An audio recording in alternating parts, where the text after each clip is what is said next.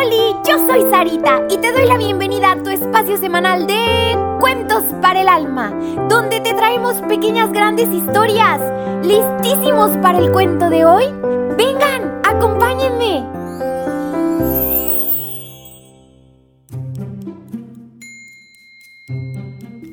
El aguacate sin propósito. ¡Buah! Esa ardilla dientona nunca se está quieta. Dijo desde un árbol alto, alto, el aguacate odoro.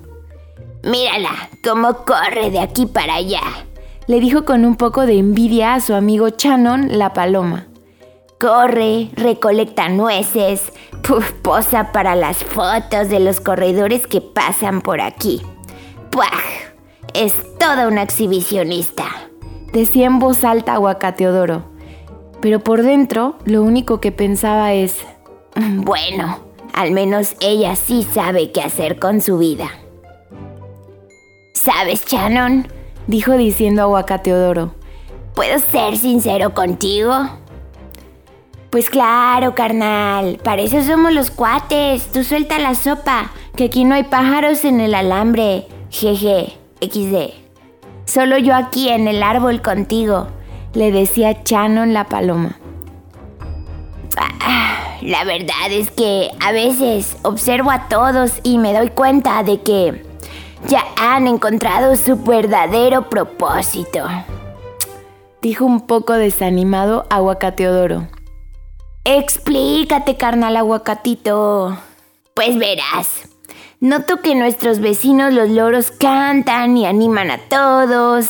Estas ramas y hojas que me sostienen pues proporcionan sombra para estos duros calores. El sol se encarga de, enseñarnos cuándo es el día y la luna nos dice a qué hora irnos a dormir. ¿Tú, Shannon? Ese es mi nombre, carnal aguacatito. No lo uses mucho, dijo Shannon la paloma. Tú nos enseñas que siempre hay que ver para el frente en la vida y además disfrutarla.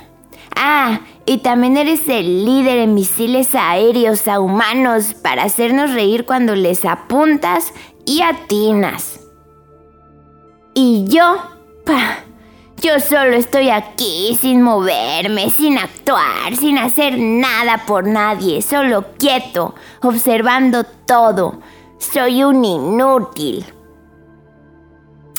Gracias, carnal. Nadie había hablado tan reprecioso de mí como tú lo has hecho, dijo Shannon muy conmovido. y ya verás, Teodoro, que tú muy pronto descubrirás tu propósito.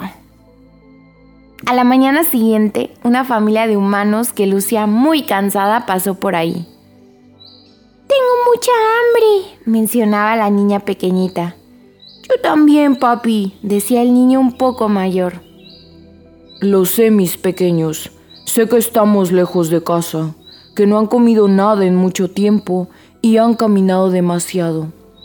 ¿Qué les parece si oramos juntos aquí? Uniendo sus manitas, dijeron, Amado Dios, Gracias por traernos seguros todo este difícil recorrido.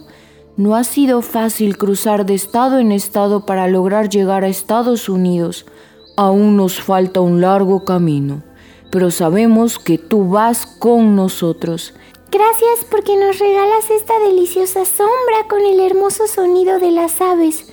Y los niños están felices de que han visto tus preciosas ardillas.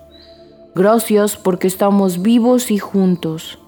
Amado Padre, te pedimos por favor si pudiésemos encontrar algo que comer, ya que tenemos mucha hambre y tenemos una pancita muy vacía.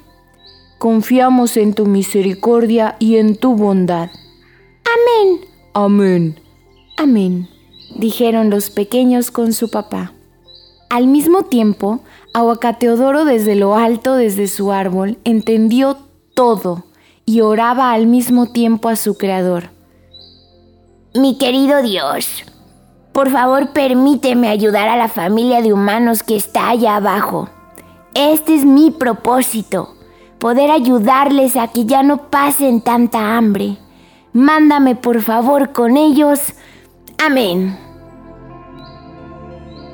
En ese instante, Aguacateodoro fue desprendido de las ramas y en ese transcurso se despidió de Chanon, su amigo la paloma, y cayó justito en las manos del Papa humano, quien viendo el delicioso alimento entre sus manos, agradeció y alabó a Dios por alimentarlos. Los niñitos y él comieron para llenarse de fuerzas para continuar su muy, muy largo y difícil viaje. Aguacateodoro fue el más feliz y muy agradecido con Dios por haberle dado a su vida el propósito más bello, ayudar como Él lo hizo.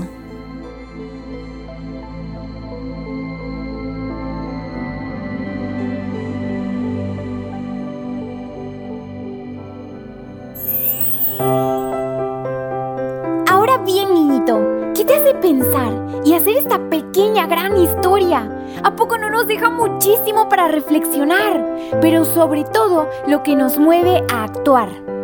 Niñito, acuérdate de decirle a tu papi o a tu mami que le den seguir para que cada semana ya aparezcan los cuentos de manera automática. Y también por favor comparte este programa con todos tus amiguitos, tus vecinos y hasta con tus primos.